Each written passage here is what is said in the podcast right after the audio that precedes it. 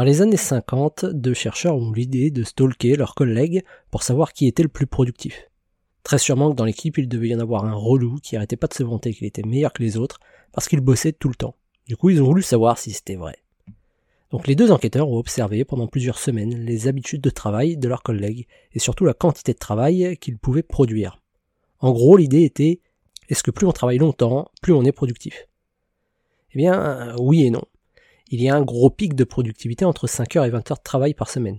Ensuite, plouf, la productivité dégringole comme la note des Français à l'Eurovision dès qu'on commence à travailler un peu plus de 25 heures par semaine. Et ça remonte un chouïa lorsqu'on dépasse les 40 heures. Mais ça reste pas ouf non plus. Du coup, on peut se poser une autre question. Est-ce que ça vaut franchement le coup de bosser 40 heures quand on peut obtenir la même quantité de travail en seulement 20 heures?